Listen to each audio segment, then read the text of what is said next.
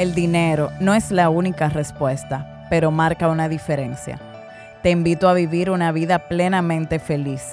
Finanzas y abundancia, donde encontrarás historias, reglas financieras, todo lo que necesitas para potenciar tu dinero. Sara Despradel. Bienvenidos a Finanzas y Abundancia. En, este, en esta oportunidad nos acompaña una invitada que es cómplice de nuestra felicidad y belleza.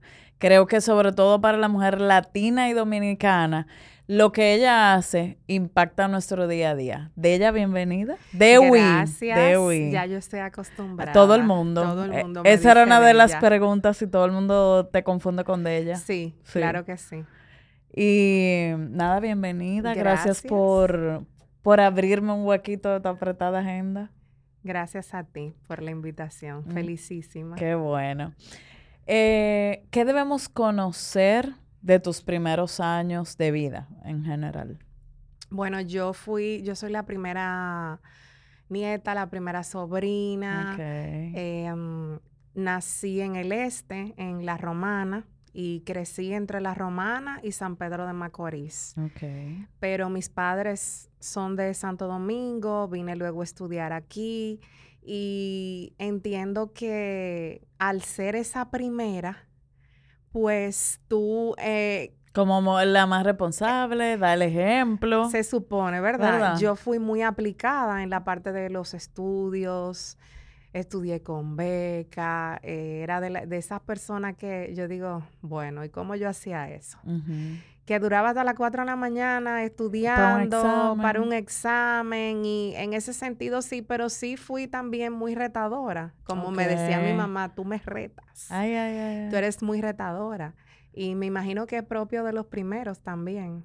Ella aprendió a ser mamá, yo le enseñé a ser hija, entonces en ese caminar ha sido un camino de mucho aprendizaje. Qué bueno. ¿Cómo nace de ella? De ella nace luego de muchos fracasos. Yo tuve un embarazo de alto riesgo que fue mi segunda hija y cuando yo intento reinsertarme al mercado laboral porque había perdido mi trabajo en ese momento, pues todas las ofertas que me hacían no eran nada parecidas a, lo, que, yo estaba acostumbrada.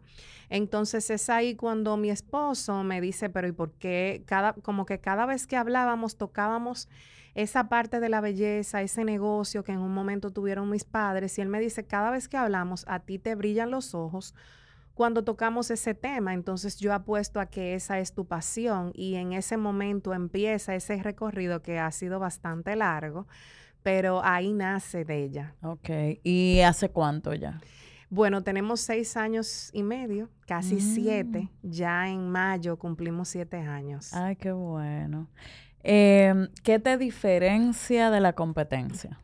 Yo diría que la parte, esa parte personal quizás, o el concepto de no una línea convencional como nosotros vemos muchas veces en el mercado, una línea para cabello graso o una línea para cabello seco. Una de las cosas que me pasaba a mí en mi propia experiencia es que yo tengo dermatitis seborreica, mi cuero cabelludo es muy graso, sin embargo mis puntas por lo regular son secas. Entonces me pasaba que yo compraba un sistema completo para cabello graso, pero no me funcionaba porque sí me funcionaba en el cuero cabelludo, pero en las puntas no la dejaba como yo quería que se quedaran. Entonces allí ese concepto de crear tratamientos intensivos que cumplan con diferentes necesidades y sí que el enfoque del cuero cabelludo sea como que aparte. Vamos a darles importancia al cuero cabelludo que al final es la base. Y tú usas siempre tus productos. Sí, yo uso. O sea que viéndote esa melena, cualquiera confía, ¿verdad? Claro que sí. Excelente. Em, ¿Qué decisión en la empresa te ha ayudado a avanzar? La decisión de delegar. Uno de, las, eh, de los retos mayores de un emprendimiento es no lo van a hacer igual que yo, yo le pongo todo el amor del mundo, yo tengo todo el compromiso, yo no quiero delegar, pero definitivamente si yo no delego no puedo tener un crecimiento y que sea un crecimiento sostenible. Claro. Entonces yo diría que de todas las decisiones, el tema de tratar de formar y formar y no desesperarme, porque a veces queremos crear una cultura organizacional que sea perfecta y cuando uno de los empleados nos sale mal o no nos sale como nosotros estamos buscando, pues entendemos, ah, no, esto no funciona. Eh, tú ves, yo sabía que eso me iba a pasar. Entonces... ¿Y qué, qué fue lo primero que delegaste? Que pudiera darnos algún ejemplo. Eh, la parte de, por ejemplo, yo trabajaba muy de la mano de ir a hacer las, las, las demostraciones a los salones de belleza.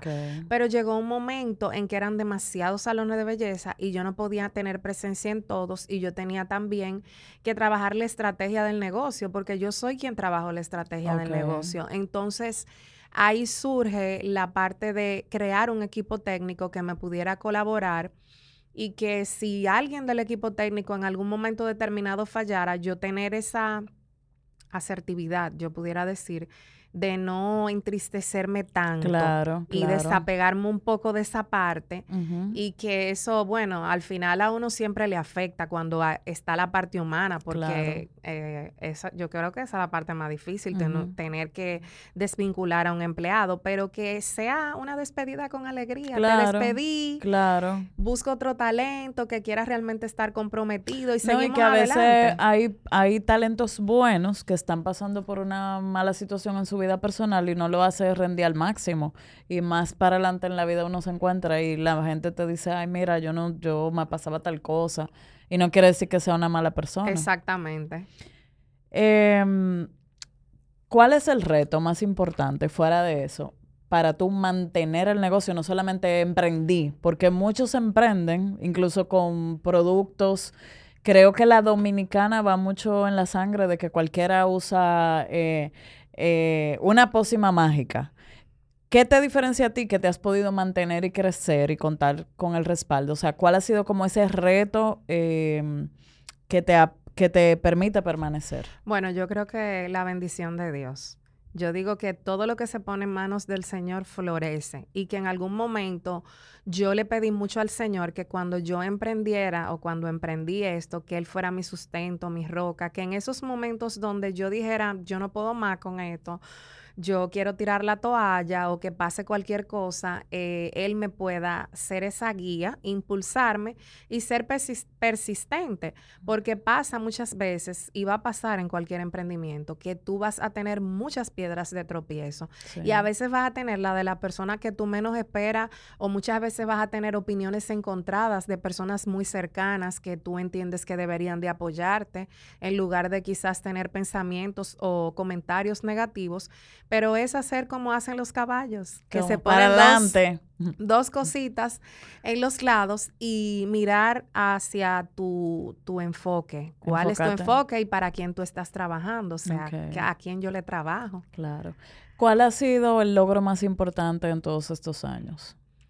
Bueno, poder ser un canal de bendición. Yo diría que poder ser sustento de muchas familias. ¿Cuántas familias eh, dependen hoy en día de...? Bueno, eh, directamente 27, pero en total serían 35. Entonces, 35 familias es una responsabilidad muy grande. Yo diría que más que un crecimiento como empresa, la parte humana de yo realmente poder impactar en esas familias y que sus familias tengan un real nivel de crecimiento personal pero también un crecimiento a nivel de prosperidad. Qué bueno. Que sea tangible eso. Y en cuanto al producto, ¿cuál ha sido su producto estrella todos estos La años? cirugía plástica capilar es uno de los productos más vendidos, o sea, que más realmente... Y desde el principio eh, ustedes no innovaron, no, ¿no? fue desde el principio que lo tuvimos, pero sí, por ejemplo, el carbón activado, la emergency, son productos que se han mantenido y que a través del tiempo siguen siendo productos que se siguen vendiendo mucho y que las personas como que lo compran y lo recompran y siguen utilizándolo. Buenísimo. ¿Qué te dirías a ti justo cuando iniciabas? Que te tuvieras de frente hace esos cinco años. Que se amara más Ah, que te amara La parte personal y que creyera más en ella, en su persona, en lo valiosa que es. Yo digo que una de las cosas más importantes ha sido el crecimiento dual, o sea, ha crecido la marca, pero ha crecido Dewi como persona, porque se ha podido trabajar esas luces y esas sombras, y sobre todo las sombras, ha podido trabajársela para que haya, para que crezca eh, y sea sostenible. Y en todo este camino de ella, eh, Dewi, ¿cuál es... Eh, si tú me pudieras mencionar cinco grandes aliados que hayas tenido, ¿cuáles serían? Bueno, el primero yo diría que es Dios, que ha sido el Señor, realmente el Señor ha sido maravilloso conmigo. Yo me ha llevado a donde yo pensé que nunca en mi vida iba a llegar. El equipo de trabajo, que es más que un equipo, una familia realmente. El equipo del hogar, porque con tres hijos en diferentes edades, 19, 7 y un año y cuatro meses, realmente es difícil, es muy retador poderse dividir en tantos roles. Este, ¿cuánto me faltan? los, clientes que han sido de verdad súper fieles a la marca que nos han apoyado en todo durante todo este tiempo. Yo tengo clientas que tienen desde que yo empecé, que me dicen... Y, con el tema de, de las redes. Y evidentemente las redes sociales han sido un excelente aliado. Yo empecé haciendo mis videitos y empezaba, hacía muchos videos desde mi carro, así orgánico. Como superhumana tu marca, antes de que eso se usara. Antes de que eso se usara. Entonces, realmente incluso hasta cuando vino el tema de pandemia, ya nosotros estábamos preparados en ese aspecto porque ya usábamos esa herramienta. Ok. Nos ayudó a como que a darle un mayor énfasis a la parte de la web, que esa sí no la teníamos todavía tan desarrollada. Pero lo que era Instagram ya, Mi, medio era el Instagram, prácticamente un 90% para vender. Ok. Em, ¿Cuál es tu debilidad al gastar? Eh, bueno, ¿qué te puedo decir? A mí me gusta mucho la parte de, por ejemplo, los zapatos, la ropa, sí, cosas así. Ok. Y tres productos de belleza que a ti no te faltan, que tú no negocias. Bueno, un protector solar, o sea, yo no salgo a la calle sin el protector solar. Em, el pintalabio, pero es más fácil que yo salga el corrector, el pintalabio y el protector, solar. Esos serían tres productos que yo no barajo. ¿Y capilares? Bueno, ¿Qué, tú les recomiendas a las chicas que, que, Si es alguien, por ejemplo, que no tiene la disponibilidad de tener muchos productos, yo te diría que una buena mascarilla, un champú que vaya acorde a tu tipo de cuero cabelludo y un living que tenga protección térmica para que tú lo puedas utilizar. Esos tres productos tienen que estar sí o sí. Y con relación al, al tema de los champú, eh, ¿cómo uno de verdad, quién te asesora para tú elegir el champú correcto para tu...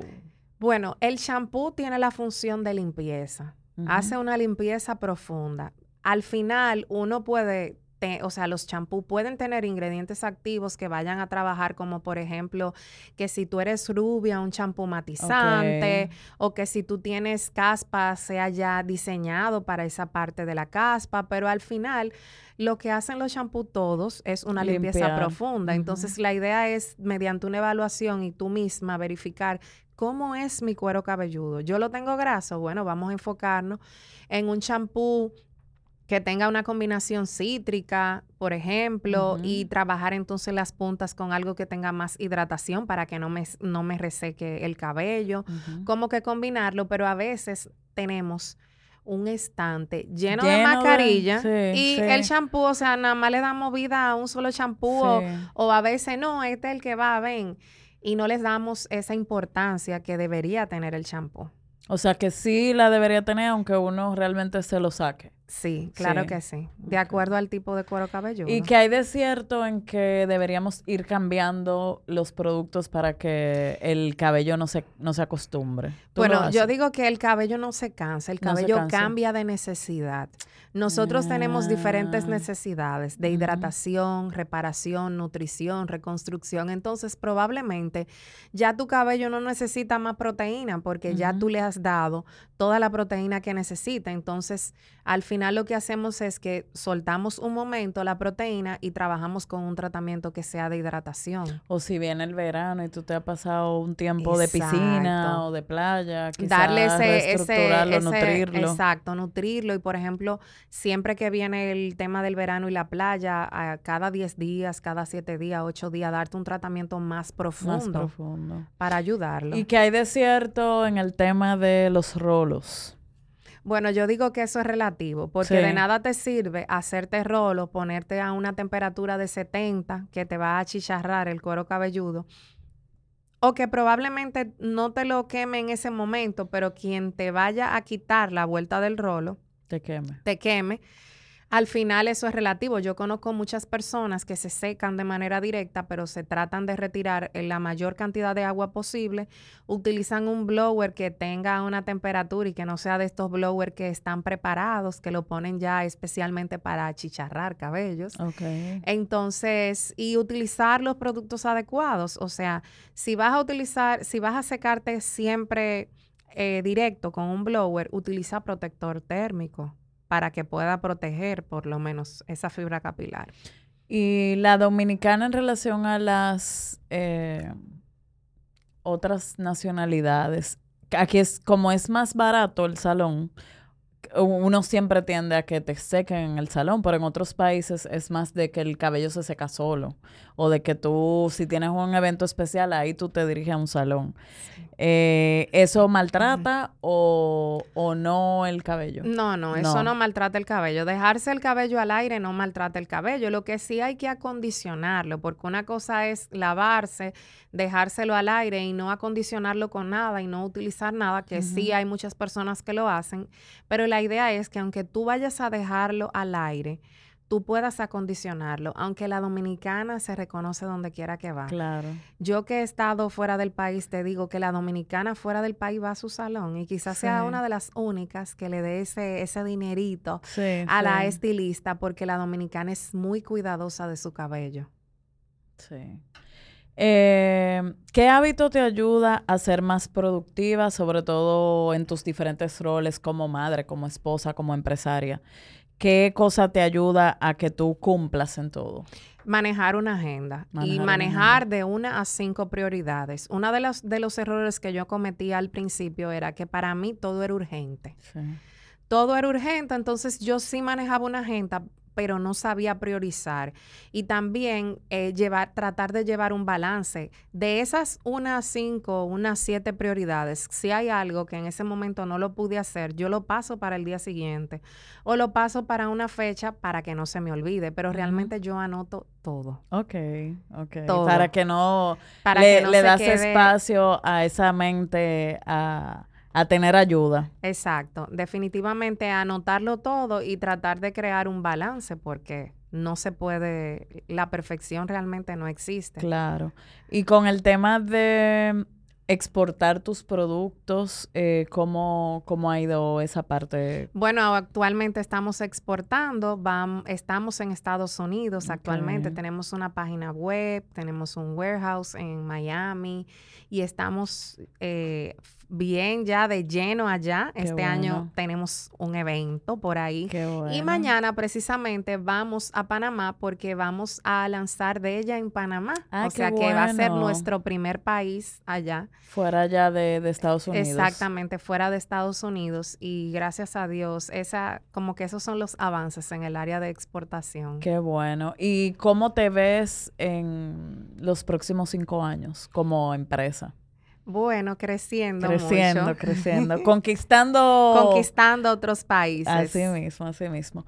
Bueno, pues quisieras que nos des un mensaje para alguien que quizás como tú le tocó un reto de que la vida te cambia, de que cuando las cosas se te presentan, ¿qué tú le dirías a, a alguien que nos está escuchando o viendo, que no ve por dónde labrar su camino?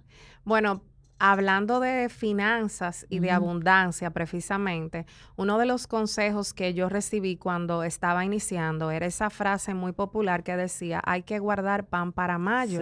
A veces queremos un emprendimiento y queremos tenerlo todo perfecto o queremos tener la oficina de lujo y un sinnúmero de cosas. Y algo que me ayudó muchísimo fue que yo quería que fuera sostenible y empezar poco a poco, de lo pequeño a lo grande. Entonces, eso sí sería un consejo de no solamente tener un mapa de sueños, tener un plan muy bonito, sí hay que llevar ese plan, pero también ponerse expectativas que sean a corto y a largo plazo.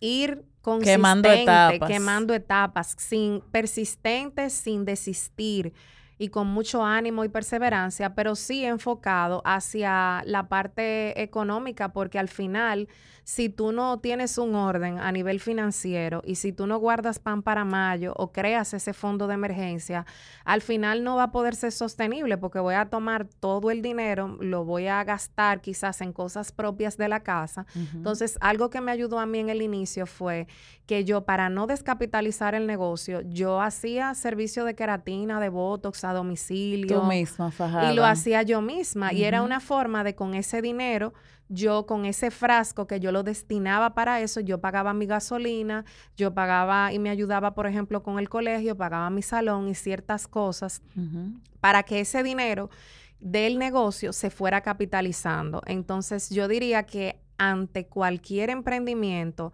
el enfoque finanzas bien organizado es el que te va a llevar al segundo, que es la abundancia. Muy bien, muy bien. Pues muchísimas gracias y bendiciones. Espero que sigas prosperando y siendo luz. No solamente hay algo muy importante.